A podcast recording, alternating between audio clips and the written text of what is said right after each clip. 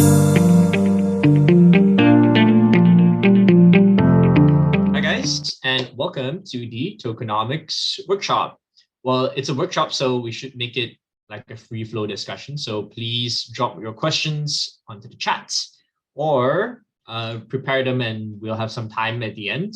Uh, not really at the end actually, because we're planning to just walk through the material within 15 minutes and then most of the time should be saved for discussion. All right, so we've actually done a fair bit of work interviewing a lot of uh, investors and projects and working with founders over the past few years about tokenomics. And you can find that on the website, just a little bit of a show here, longhash.vc slash insights. Scroll down, a few resources, and you can see here the tokenomics blueprint edition 2021. It, it was released earlier this year, uh, but actually we were working on it since last year. And in fact, I think within six months now, we actually need to refresh it already. So today's session, I'm already going to bring in some fresh examples that uh, based on the recent developments in tokenomics. So let's walk through very quickly the major sections for our tokenomics blueprint. We're gonna have we're gonna talk about you know why tokens, and then just quickly value creation, value capture, protection, supply and demand, and then just talk some recent hurdles, and we go to questions. Yeah. So first things first, why token, when token, you know, what is it for, right? All these terms. The first thing that we always share with founders, uh, and this is consistent across uh, everybody's experience, is that you should not do a token just for the sake of it. You should not do a token just to fundraise, should not do a token just because your investors are pressuring you to do it, your community is pressuring you to do it. There needs to be a very clear reason and very good design for it to be actually useful, right? I think we, we've seen like the terrible examples in the ICO days where it's about like fundraising. And, and after that, nobody uses the token, it's purely speculative and most of those projects die or they have to reinvent themselves completely with new tokenomics. So the, the most important thing before we start is to make sure that we need a useful product or service or value proposition or something that uh, people want to use or be part of or contribute to, right? And then the token is merely like the rocket fuel to supercharge those incentives and speed it up. So of course, that brings us to our first section, which is value creation. One of the most uh, interesting ways to use a token is to actually sweeten the deal uh, and accelerate uh, the adoption or growth of whatever you're building. And so we call that value creation, right? But strictly speaking, actually, whatever that you have created, the product, the service, the community, that is the thing that is creating value, right? The, the token is there to kind of accelerate it.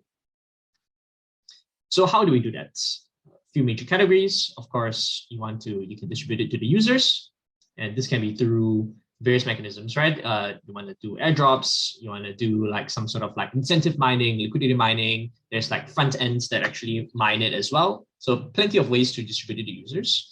Next, users, uh, people who contribute to the protocol. So they, they may be building, you know, new features, bringing you users, uh, any stakeholders you think that improve the product or service or platform, you can incentivize them as well. Usually this is done with a more kind of hoc basis, some sort of grants, uh, you're sponsoring uh, hackathons or you know, giving out bounties. So these are like usually how it's done for contributors or even like hiring new team members. And I think lastly is about liquidity as well. So it's not just the product, uh, not just like people who are using it uh, and people who are building it, but also the token itself can be incentivized through various liquidity mechanisms. And here I think you're everybody's familiar with liquidity mining. Um, but of course, there are new mechanisms as well, such as bonding, which is what we see with Olympus Pro, where you actually kind of like sell your tokens and, and to get liquidity and accumulate assets for the treasury. So these three broadly are how tokens can be used to incentivize or accelerate value creation. And the mechanisms to actually distribute them specifically, there are, there are quite a few. I think before, before just to before all of this value creation thing, sometimes people just want to get their name out there and uh, you want to do some price discovery. So often you want to do a direct sale as well. Uh, this is like actually it's doable without as well. I mean, it's possible to just purely do incentive mining or liquidity mining, uh, and then uh, go ahead and provide liquidity without doing a public sale.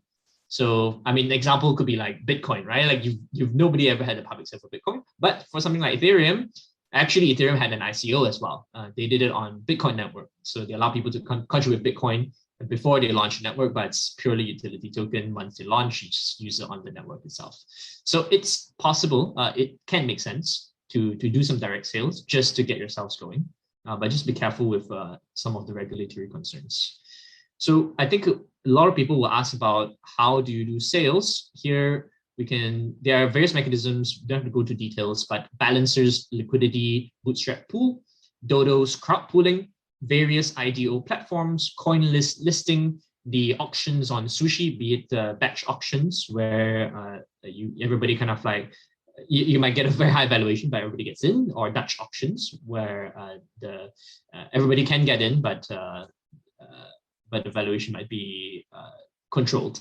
Sorry, did get out of the way? Sorry, batch auctions means that everybody can can get in, but the valuation no, very few people can get in, but the, the valuations would be insane. Whereas Dutch is um, uh, the other way around.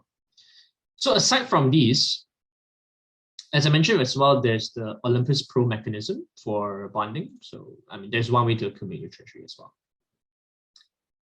Next, second section is going to be value capture. So first you want to distribute the tokens and then you want to make sure that uh, they have value, right? Why do people want to hold these tokens in the first place if you're just giving them something useless?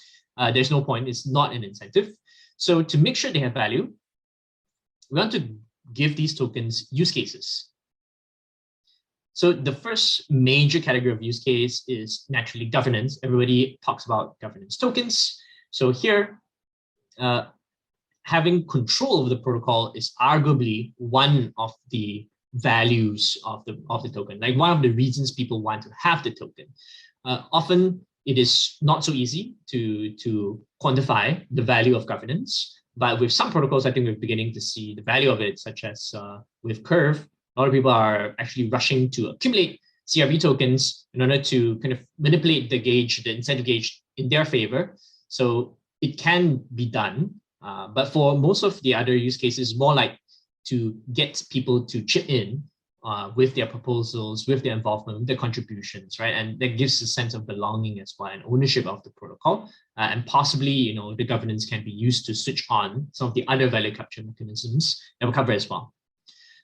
The second major category is, of course, revenue. And this one is very dependent on your project actually having a revenue stream. So if it's a product or service, very clearly you can have revenue and therefore you can use the revenue to buy back the token, uh, or it can be used to just be stored in the treasury, and therefore the token via governance has indirect access to it, or it can be used to give back directly back to the token holders. You might be wondering, okay, uh, which one is better? Uh, it depends on the stage of the project. Typically, early on, there's the generally the idea of uh, buyback and make, where you, you do not kind of like give away those, that value so quickly. You want to use it to reinvest just like how you would reinvest capital uh, in, in an early stage company. And then later on, when you have sufficient volume and revenue, you might want to give some of it away.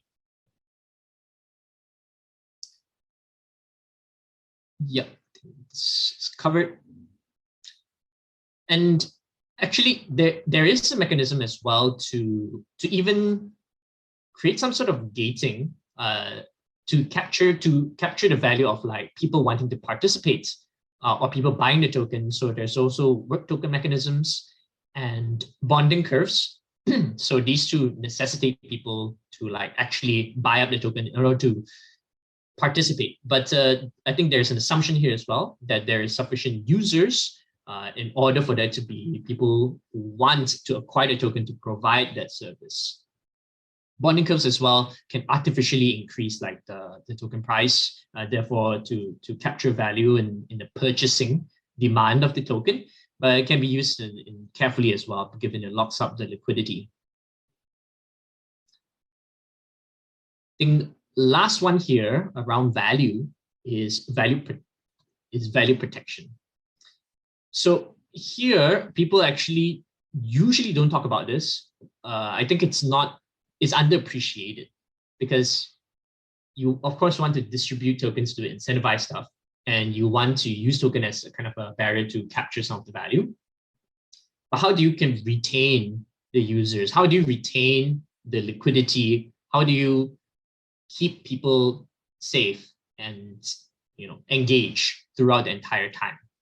So this is what we call value protection, right? The first very obvious thing uh, is to protect the value of the token itself. So to protect the value of the token, you want people to, to hold it and use it.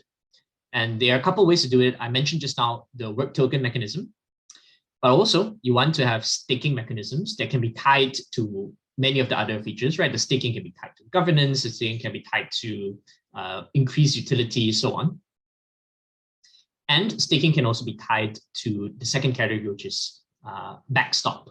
So the second category of like value protection is around like smart contract uh, exploits or various financial exploits, Sybil attacks. Many types of attacks can happen. So you want to use your token to actually uh, be the cushion as well.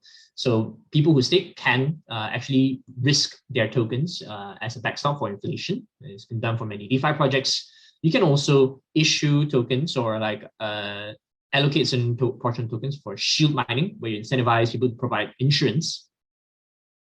So these two would kind of protect, uh, you kind of spending tokens to protect your, your protocol. And lastly, as well, you want to make people make people engaged, make them stay and, and use the use your product for longer.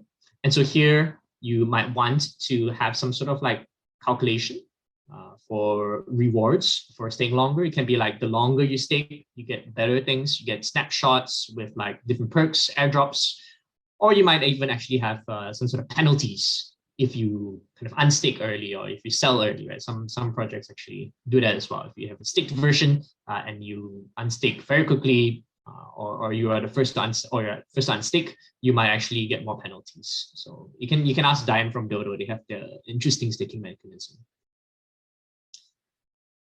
And after all the value stuff, the last thing I want to talk about is supply and demand. So we talked about how do you distribute it to create value? How do you capture value and then retain all of that that's happening? But in this process, this is then we can start to envision this like dynamic cycle where tokens are, tokens are being issued, they're coming back through like revenue, right? They, they're being locked through staking, right? So there's certain kind of like tokens going into circulation, coming out of circulation between the users and the protocol as well. So how do you think about like the balance so that you're not issuing too much tokens that will flood the market, uh, but at the same time, make sure there's enough liquidity for trading and all that. So here, uh, a general rule of thumb is that for earlier stage, it can be more aggressive, but we're looking around 30% uh, inflation per year or up to 30% inflation per year. and then that can gen uh, gradually taper off over the span of like yeah, five to 10 years, depending on how quickly you want to distribute the tokens. Uh, it's, it's, it can be very subjective, right? And since most of the tokens are fixed supply, you have to think about a way to also cycle it through the system, right? Like if, if you're always giving it out, right, you need a way to for it to come back if you want to continuously give out certain incentives, right? So you might need to do some buybacks. You might need to, I don't know, radically speaking, you could issue new tokens, uh, but you can capture some revenue as well uh, by in the native tokens uh, in some sort of way. And all these like allow the tokens to, to circulate. And I think one last thing about supply and demand as well, which is for investors, there in the beginning is quite an important thing to think about, which is the, the lockup investing. Generally speaking, uh, we've seen uh, two mechanisms, which is the lockout or the cliff, and then a vesting period and they might be unlocked, you know, at the beginning or after lockup or in between as well. So the cliffs generally can be a few months to a year, and vesting generally I see like between one to four years. Uh, and depending on how you want to design it, you can also have some unlocks as well uh, upfront or right after the cliffs uh, there there's some there's always this discussion around like oh okay you know how much we unlock for the team how, how much we unlock for investors what about users should we airdrop it should we unlock it and, and invest it?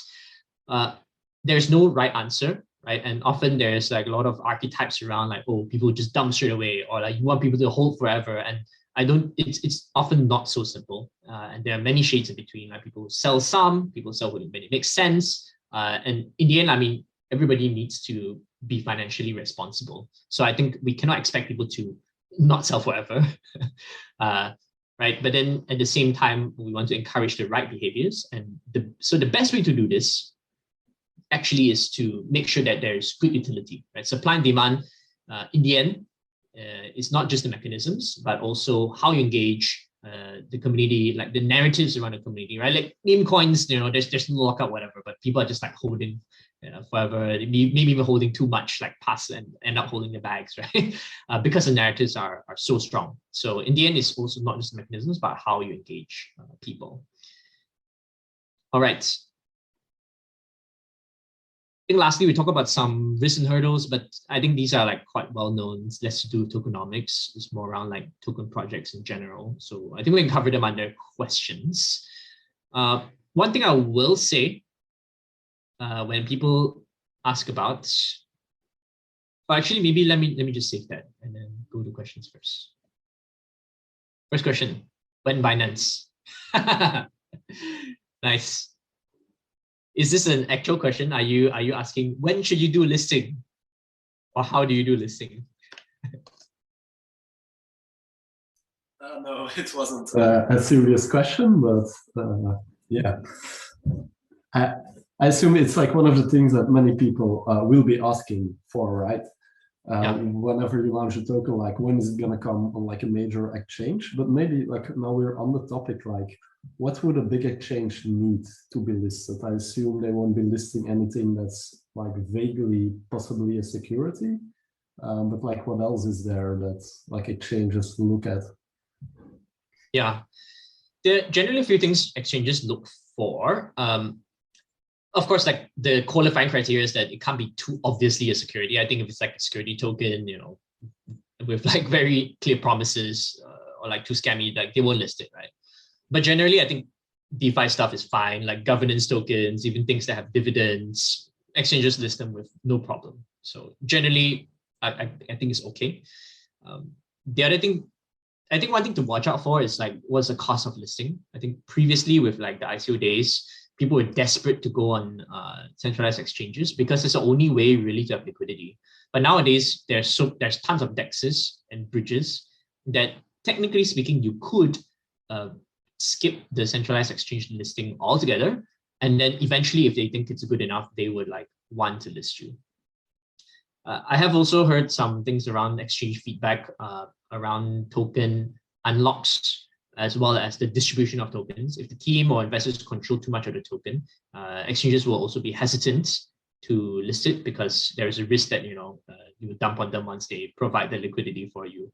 So generally, I think if we convince them that it's a legitimate product, tokenomics is uh, thought out well, and that I think some of them want to actually support like innovative projects as well, like good narratives and, and actually strong execution, then uh, you have a better chance of listing. Uh, but always remember, uh, you, it's not a must have actually.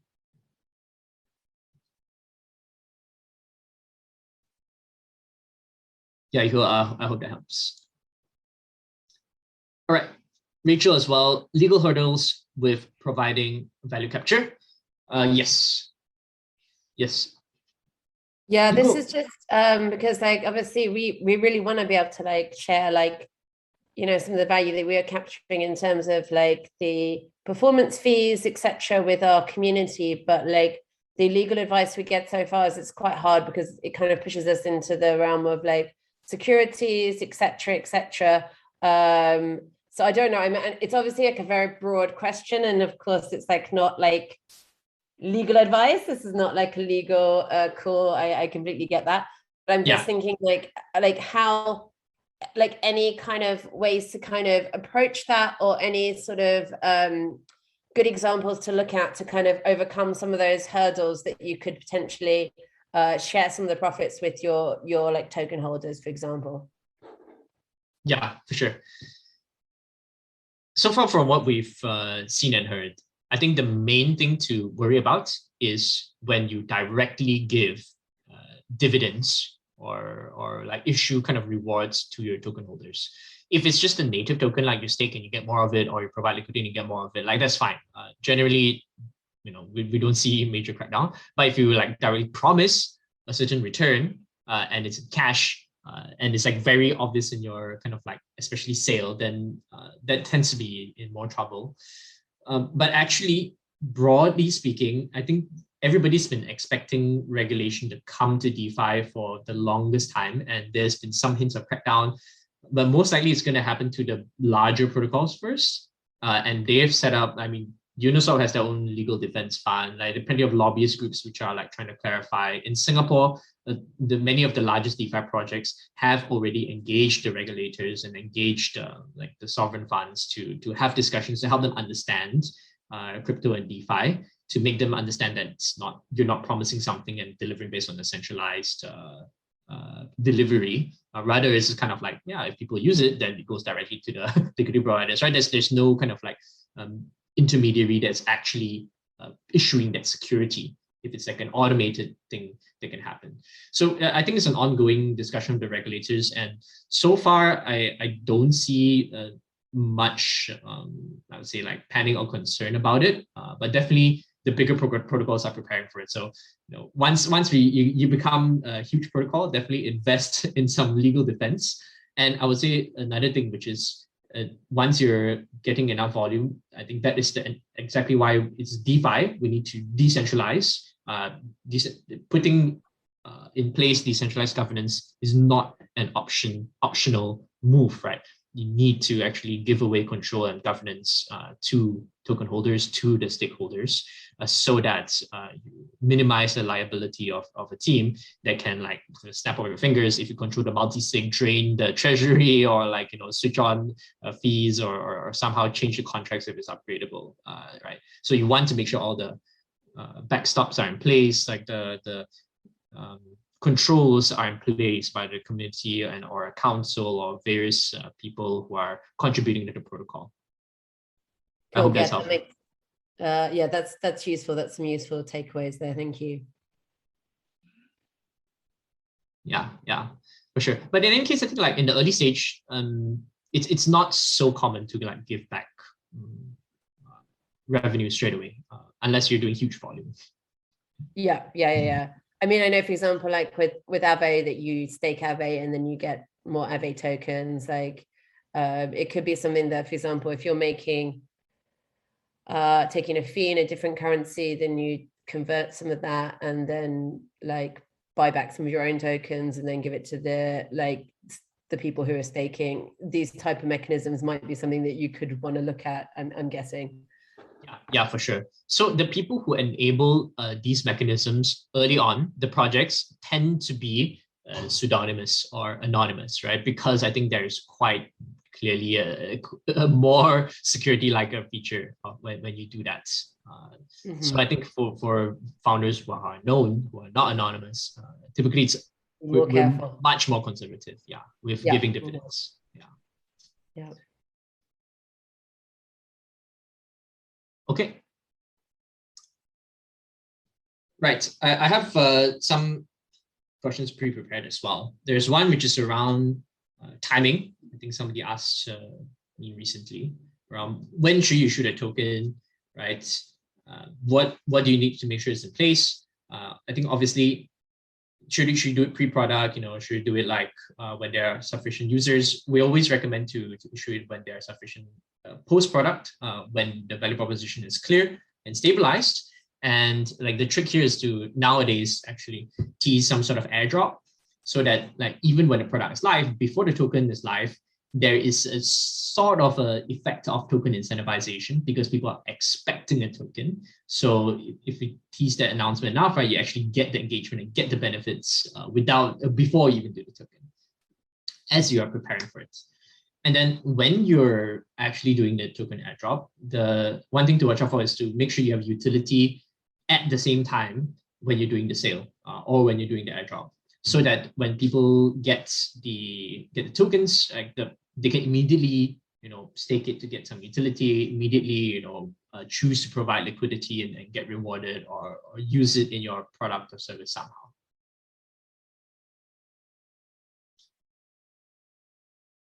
Yeah. Okay, let's go to some questions from Guo. So Guo has asked what are some classic examples or models of tokenomics, right? would you like to elaborate a bit? Yeah, so I'm mostly thinking about what are some because um, there's some of the classic example I'm guessing about like what Steemit did for for their project. They have a pair of tokens and they have different functionalities. Um, and also for communities, I can think of example like SourceCred, where they design a community point versus um, how do you transfer that community point to token and how you use that token to for governance. So I'm thinking, but but both of these examples are not really good real world successful examples. Steemit is not so alive now, and SourceCred is theoretically feasible but not applicable. We don't know what is applicable for to real world or not. So I'm thinking whether there are some good examples that have proven to be successful um, and we need to study close. Yeah, I think for you guys are in a bit of a, a, unique situation and it's always kind of like tailored to you, right? So there are some templates, right. but then you don't have to follow exactly. I think that the two major templates that have emerged, uh, maybe a few, right? Uh, of course, layer one is its own template. So, but it's I'm not sure whether it's applicable. Uh, next is the DeFi protocol as a template, right? It's very clearly, you know, incentivize usage, liquidity, uh, and then you capture fees because very clearly there's some financial product, and then you can capture fees from that. Um, and then like that itself is a template, add in, add in governance and DAOs and so on. And then I think the, the latest template that's emerged is the gaming uh, model. So Axie Infinity has successfully decoupled a few aspects, right, with the ownership ERC20, the assets, which are the NFTs, and then you have the in-game utility token, which is the currency.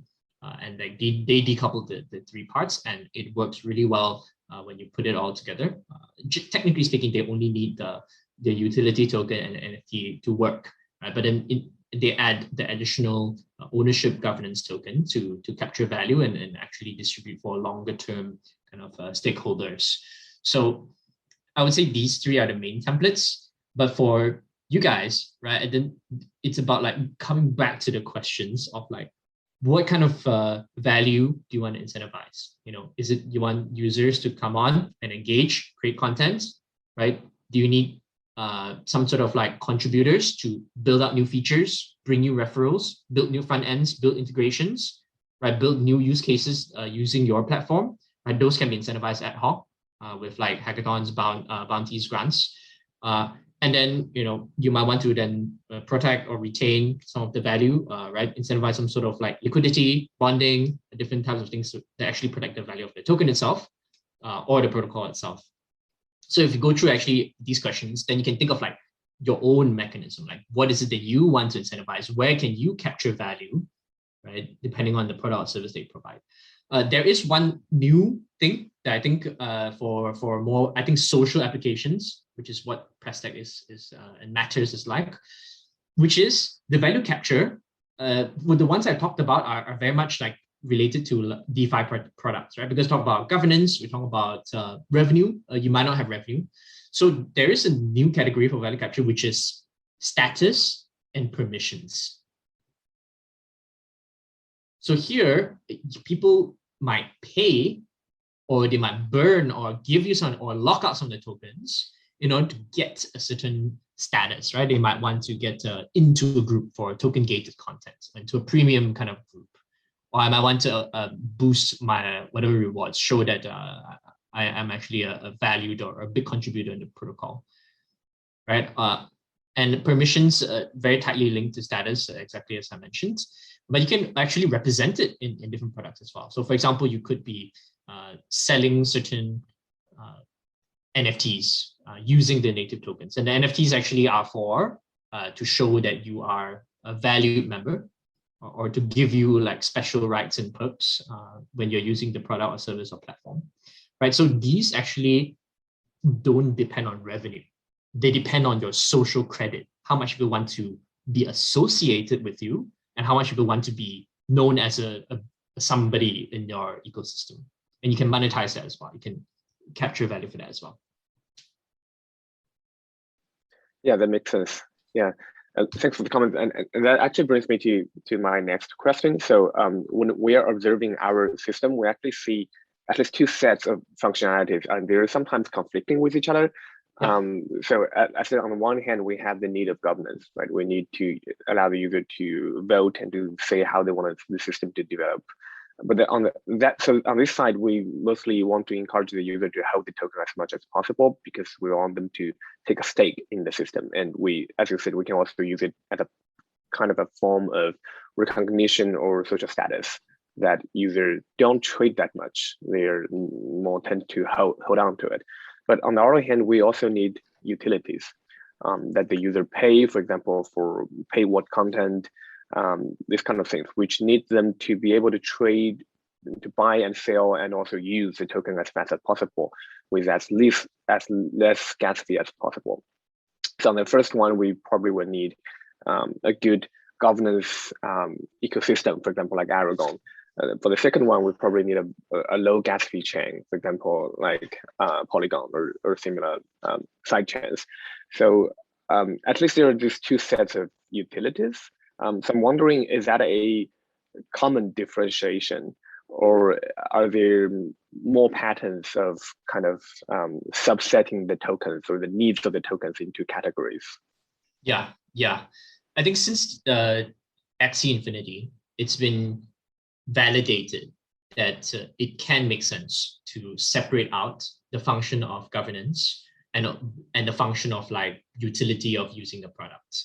In most DeFi protocols, it's kind of like merge to one thing, right? Uh, you know, you, you use it to, uh, but actually, yeah, it's more like rewards, like incentives, and then like it's actually like governance and then provide liquidity. So it's it's its own kind of like bundle, right? But it's possible to unbundle it. Uh, and the way you do it is by separating out how you distribute and how you capture for these two. So now you have to think of it separately for these two, right? And for the utility token, typically, sure, you can you can distribute it with like engagement usage. So it's like very fast moving, but you also need somewhere where people want to buy it uh, or people would want to lock it out or transfer it to somebody else. They need a reason to do that, right? In Axie, uh, the reason for that is uh, breeding. So, you know, I can earn the tokens by playing my Axies and the games I earn the SLPs, but then other people want to buy it from me because they want to breed more Axies. And it, it kind of like, it's a little bit uh, self-circular and of course the music can stop if nobody wants to breed new Axies, right? But at least uh, there is a very clear uh, loop going on, right? And uh, for, for utility token, if you want to make it high velocity, uh, and you just need to keep it relatively stable is probably the use, then you can actually have a more aggressive supply. Uh, and as long as the demand matches that, you know, it's relatively stable, you don't need it to be store value. Whereas for the governance token, you might want to be more careful with it because you might want to think that like, oh yeah, maybe all my users, it doesn't really make sense for them to, to be uh, to be owners of the protocol. Maybe you only want to incentivize people who are using it for a long time or hit a certain threshold or, or, provide actually valuable kind of posts. There's some sort of curation going on. Uh, so uh, with that, you can be more picky in how you distribute it. Right? It doesn't have to be programmatic. Maybe it can be ad hoc. Uh, you can decide, you know, nominate or, or, you know, you choose the first few ones or you use some sort of like competitions and, and hackathons to decide, and then you give those people to the government tokens. So that's what Axie is doing, right? They actually give out the governance tokens in the tournaments themselves uh, or they give out to like very long time players and supporters uh, or people, yeah, uh, who have yeah contributed significantly.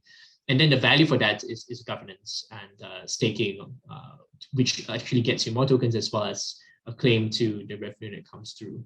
So yes, absolutely doable, but think of the two different loops, right? And think of the different uh, levels of supply and demand for, for the two loops. So utility, high supply, high demand, like high issuance. Uh, whereas for governance, it can be like lower supply because like the demand is like, uh, you know, people don't necessarily need to buy it, right? It's, it's more like spec either speculation uh, or they aren't actually contributing to governance. Yeah, that makes sense. Thank you. All right, that's helpful. Is there any point that you'd like to clarify there?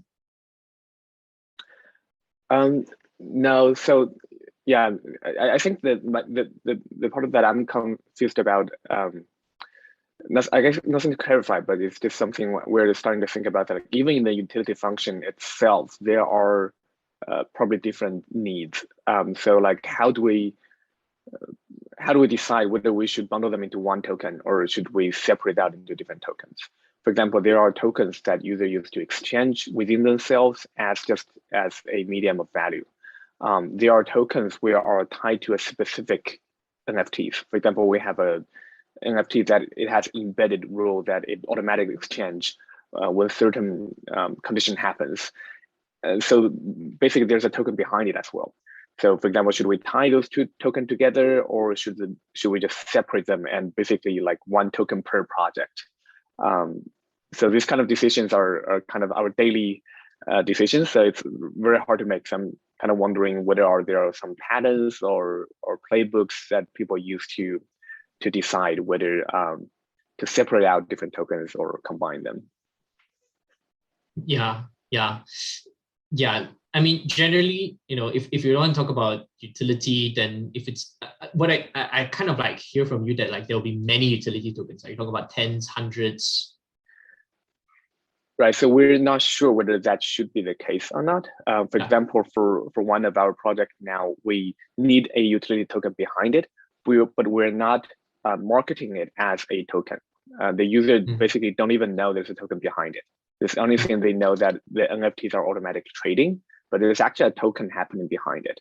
Um, so we're we're thinking, are we should we in the future market it as market this token as a token and use it as a utility token for other usage as well, or should we just contain the usage of this particular token inside this particular app or this particular um, uh, project, and then use other tokens when we need some new ones. Um, or is that more powerful to combine them together, or is it more powerful to separate them into different um, smaller projects or smaller applications? Yeah, I think this one is very specific to your project, so we have to go into more detail actually. So, uh, what what is the token that uh, is behind and and it's uh, automatically transferred? What are you referring to? Um, so for one example, we're implementing a project with um, the so-called Harberger tax. I'm not sure if you're familiar with, uh -huh. with that. So it's basically a higher value that allows, pay the tax. Yeah. Right, right. So in order to uh, implement that, there has to be a user has to have an account from which automatically you gain taxes from that account, and you also give back the taxes to that account, and that account basically form a ERC20 token right? Because you have the balance, you have uh, the, the, transfer. So it's it's a token embedded in this logic. Um, so we need to issue that token to the users. But in the first, uh, at first, that account only used as a saving account. So the token is strictly speaking stable uh, comparing to Ethereum. Um, but it's it is still a token. So the next step for us is a question, should we market it as a utility token? Or should we just not, not even require the user to understand it as a token and then move on to other projects and then issue the token as we go. Uh, so it's kind of, should we combine different tokens or should we separate it out into different components? Yeah, generally speaking, if uh, if the user doesn't need to know about it, uh, then technically there doesn't need to be a token, right? Like if if if a user needs to wants to know, uh, and that usually means that they can either take this token and use it somewhere purposely, uh, manually, or they can they can either sell it, right, or they can go in and like stake it, or they can go and use it with different DeFi protocols, right? Be like lend it out, put it in a basket, whatever it is. Uh, if they're not gonna manually do that, and it's kind of like things are happening on the back end. It's more of your own internal accounting. I, I don't I don't see necessarily a need for for that to be tradable. All right. It's different though if you want to add in some sort of uh, multipliers or you want to add in some sort of um, permissions, right? Maybe you only get that if you have a certain uh, number of tokens or you have certain NFTs. Uh, then then maybe that can make sense, right? If you want to differentiate the accounting. Mm. So that might be something to consider.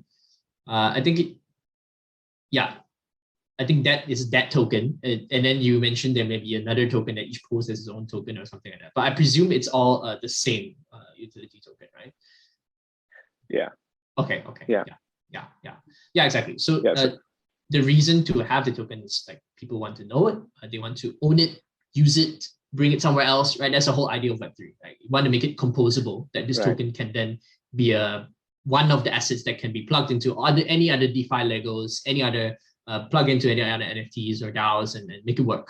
If it's just going to be internally circulating, it, it may or may not need to, to be a, a token. Right? Unless you know right. they need to go and sell it to another player or another user, then like it can make sense. Yeah, I see. Yeah. Yeah, that makes sense. In our case, it's, it's actually we whether we're marketing uh, it as storing money in the account or transfer into a token. Because with our implementation, the user can they're actually when whenever they're using this protocol, they're transferring their Ethereum to our token. But we can market it market it either as they're transferring to this token or they're storing their Ethereum in this particular account. So it's underlying the implementation, underlying implementation is the same. They're all a ERC20 token that's stable with Ethereum, but we're just determining how to market that and how should we allow the user to understand it. But but what you said makes sense. Like it, it depends on whether we want to allow the user to plug in this token into the rest of the ecosystem or not. Exactly. Yeah, yeah. So we need to go into detail of your project later on or Right. separately. Uh, but yeah, definitely think about the composability, right? Uh, that's, that's the whole reason it's useful. Yeah. Okay. Uh, you also had another question, the last one about uh, strategies to do with high and fluctuating gas fee. Uh, it is actually less tokenomics, but you know, uh, happy to help. Right? What are you uh, wondering here?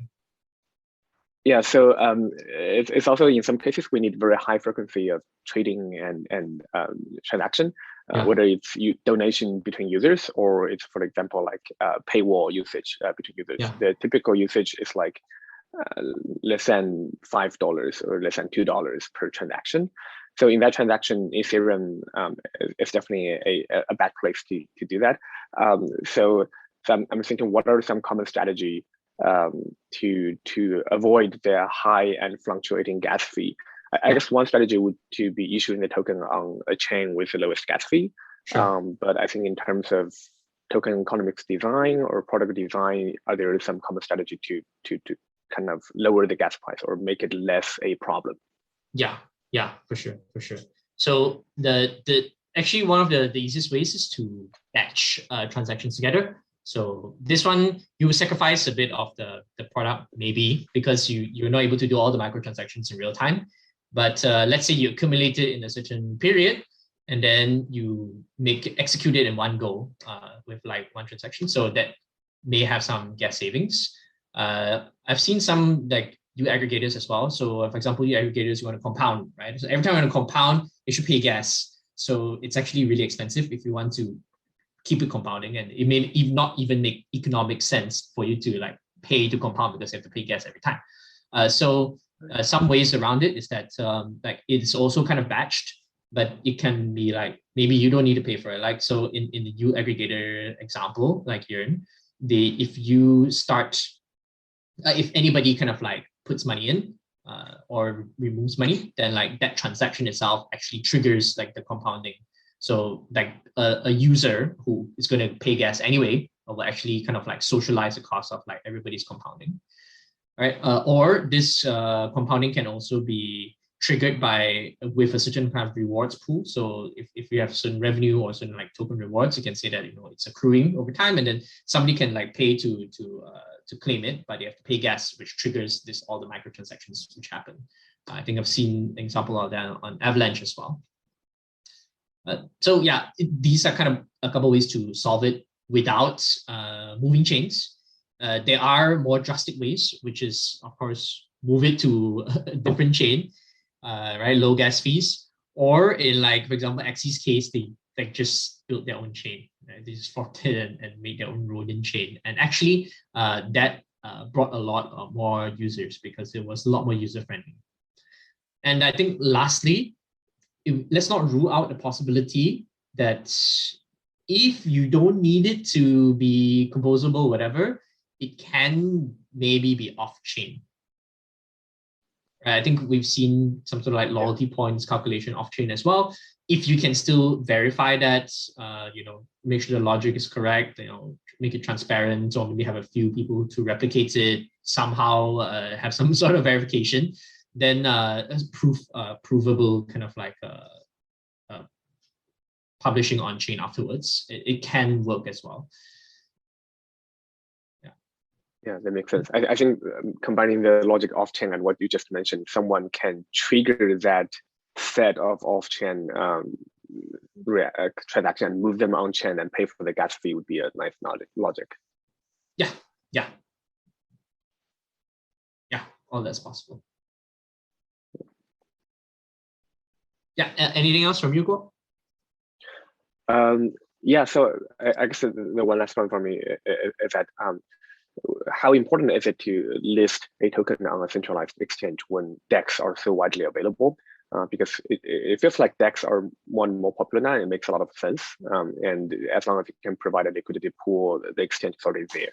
So I'm I'm I'm curious about what are the added value or how important it is to be listed um, um, on a centralized exchange.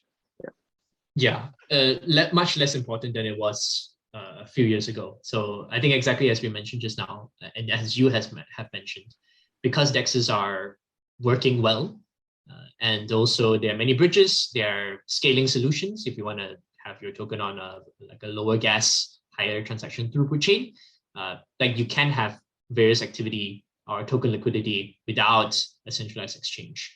So the the power dynamic has uh, shifted in the project's favor, right? Like uh, centralized exchange is no longer the only place where tokens can be traded or have uh, utility or even go cross-chain. So now if you have sufficient liquidity, you have a way to, to incentivize sufficient liquidity or bootstrap it, uh, you don't necessarily need a centralized exchange. So I, I mean, I, I think it's still, it can still be helpful uh, if uh, to if you want lot of the trading activity to happen, right? Typically, the experience is smoother. There's still a lot of users there. Uh, still a lot of liquidity that is provided to centralized exchanges. So it can be helpful, but it's no longer super essential. Yeah, that makes sense. Thank you.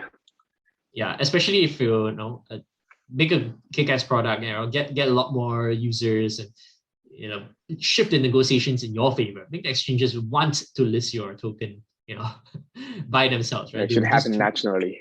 Exactly. Like it shouldn't Yeah. be kind of like, oh, going there, you know, you, you have to sacrifice how many percent of your tokens to give them or pay them how much just to like, please put me on the exchange, right? It's no longer that kind of story.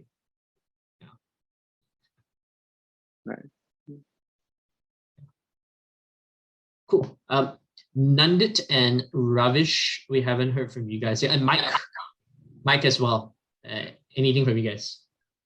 I do have a question around, you know, uh, even if we make, you know, a utility or a governance token, we are yet to come up to that point, but we were thinking that uh, in Lighthouse, we might be, you know, heavily dependent on, let's say, Filecoin infrastructure. So we might be, you know, uh, timely manner we'll have to pay in Filecoin to the miners. So how should we deal with that? Maybe, you know, at the front, our users might be using a tokens related to Lighthouse, but then should we need to do we need to create a market with this another token or a protocol that we are dependent or that we are using? Do you Yeah. Sorry, what's the question here? yeah, like we have this, let's say we have this Lighthouse token and Yeah. utility, but Yeah. on the other end we are paying. You need to use another token uh, like FIL, right? Because you want to pay for storage. And Yeah, Yeah, uh, so you know you can you can have a backend DEX that um, automatically swaps whatever uh, into into FIL, right? I think this is part of the extraction for abstraction for the users uh, if they want to do so, either paying in your native tokens or paying in ETH or paying in stablecoins, and then uh, at the backend you can actually lock in the price and do the transaction uh, so you can pay for the FIL. I mean, ideally speaking, uh, the best case is there's a red fill, so there's one to one, there's no slippage. So that would be ideal. Uh, and if there's some liquidity pools there, that would be perfect. okay. So on that note, like uh, who creates that liquidity pool like between let's say our token and the Filecoin token? Who would create that? But why why do you need liquidity between your token and Filecoin token? Are you assuming people will pay in your token? yeah, Uh, you want them to pay in your token? I guess maybe we are not uh, sure that right now uh, if payment should be in our token because Filecoin itself is natively on another chain, Filecoin chain itself, and our smart contracts might be on Ethereum or Polygon, let's say. So uh, No. there Yeah. needs to be a market between maybe our token and Filecoin so that Yeah. we can convert it into their. Um, generally, I would be very careful with using tokens for payment. Um, if it's if it's going to be immediately converted to something else, I think a lot of utility tokens in the ICO days were were payment tokens, right? Like you pay for the service in this token.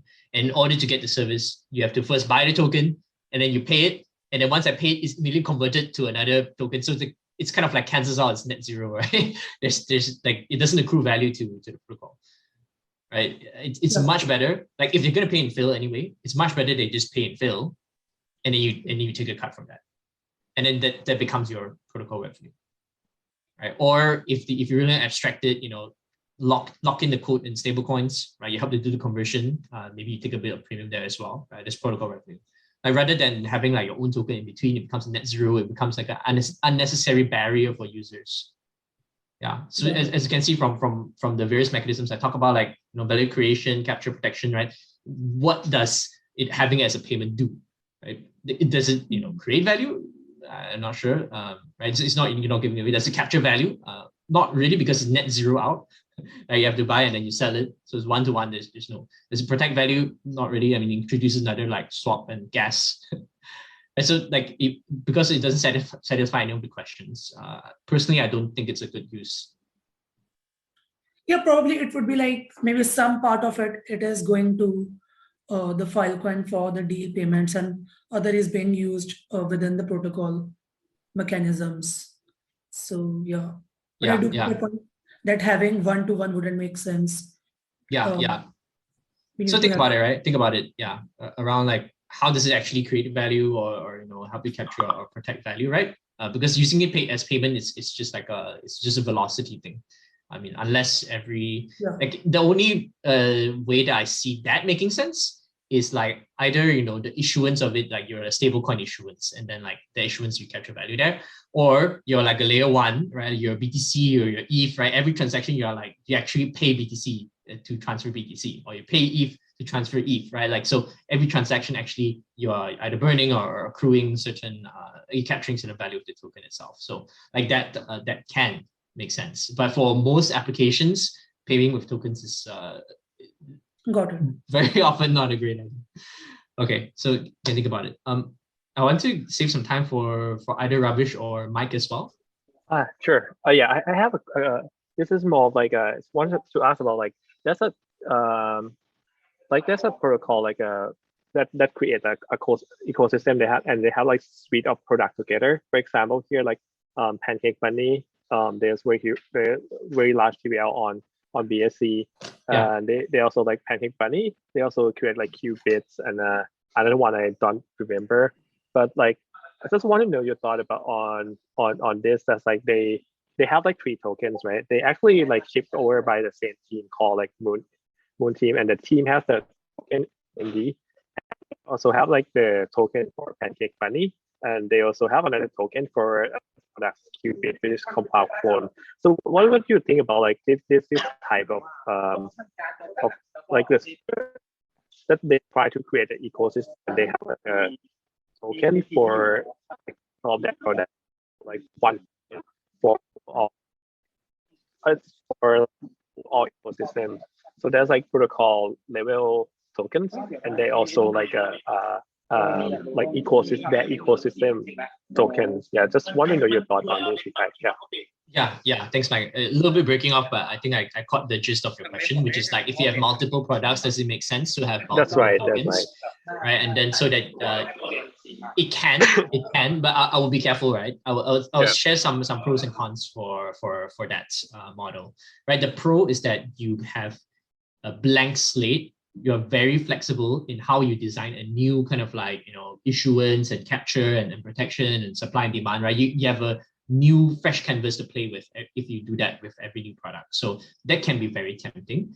Um, at the same time, I'll be careful because the there are some cons as well. Like it seems very good, but it every new token uh, requires you to spend time and, and energy to design the mechanisms, right? Educate the community, make sure there's liquidity. There's a lot of overhead in terms of like Right, time right. and effort to get it up and running and maintaining it. Uh, you know, engaging community, make sure there's liquidity and token value is like maintained. So like that part, right, may or may not offset like the flexibility that you get. Um, what what how it can make sense is Yeah. that uh, if it's a sub DAO model where like you have an overarching kind of like incubator or, or like a group of uh, builders, and then you have a core product.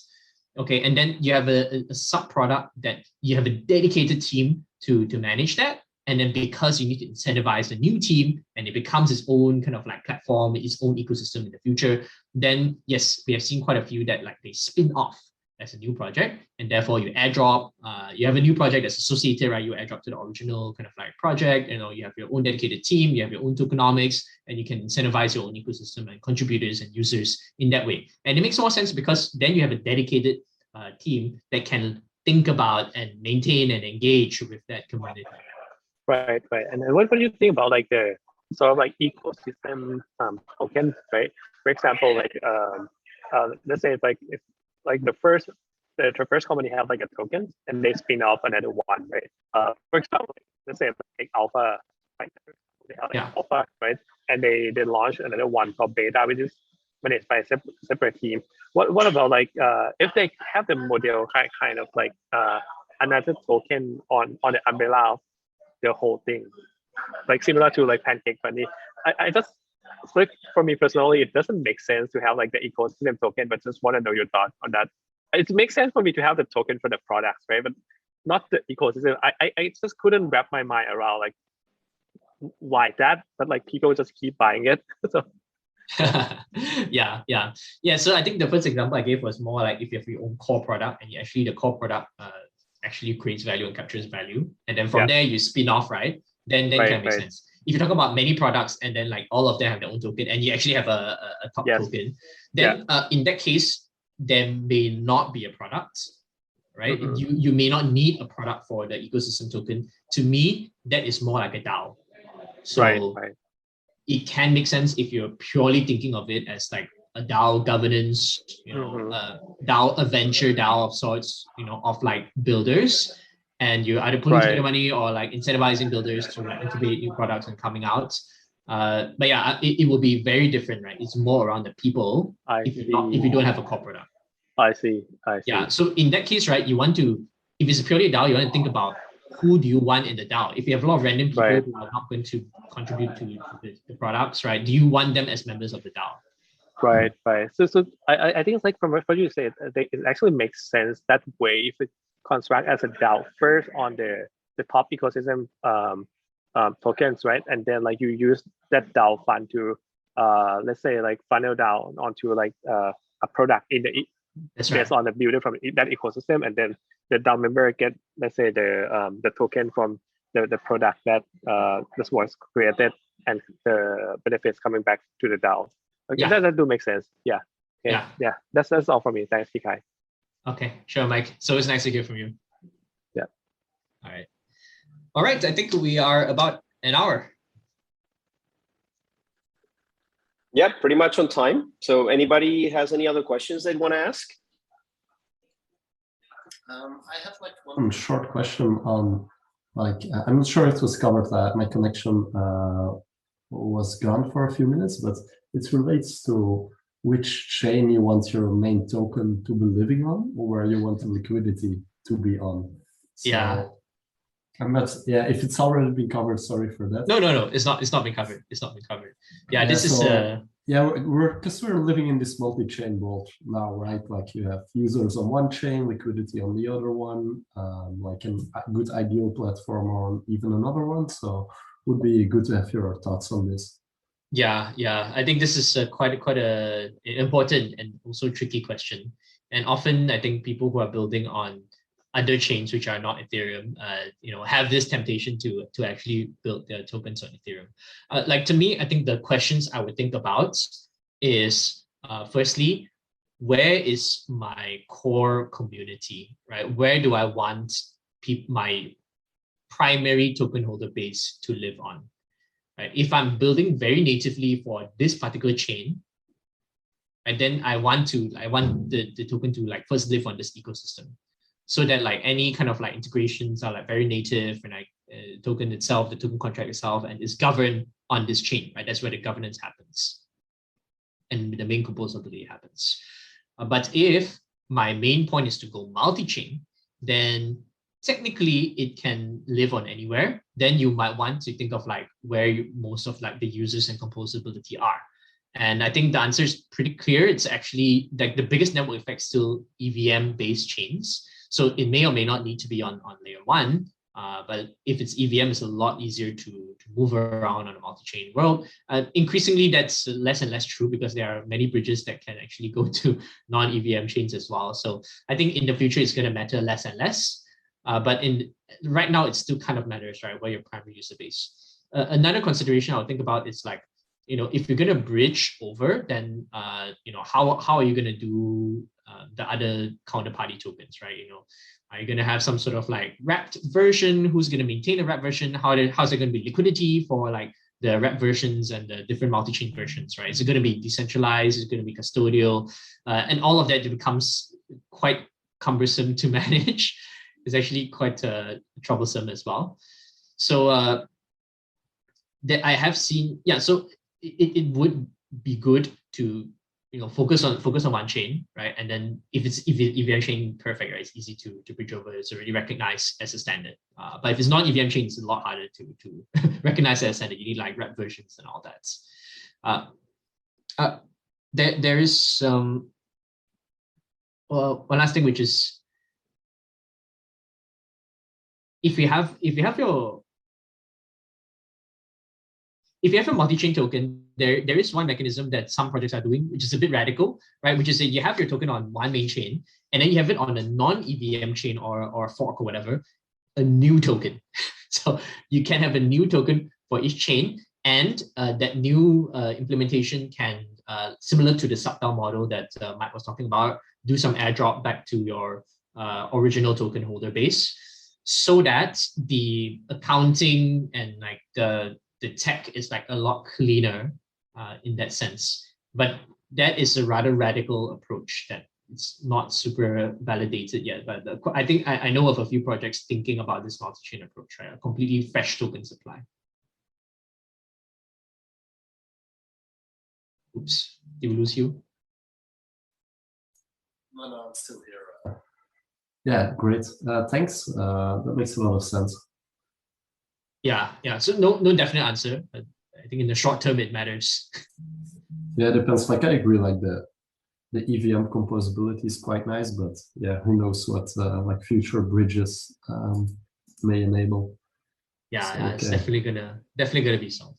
Yeah. All right. Thank you everyone for your questions. I hope this has been insightful and anybody watching it, I hope it's insightful as well. Uh, I, I do not claim to be the absolute uh, expert. I think it, the, the scene is changing every day. So if, if you have anything new you would like to share with the cohort, you know, uh, with us, uh, please share as well. I think we can all benefit from learning from each other and there's it's evolving so fast that we definitely need to refresh our blueprint very soon. So yeah, thank you everyone for joining us. And as always, you, uh, you know, we, we can continue the conversation. It doesn't have to stop here. So if you have any further questions after this, uh, drop them in Slack or drop them on Telegram, and uh, yeah, we'll get back to you. Thanks, everyone. Yeah. See you soon. Thank you. That's super helpful. Yeah, thanks guys.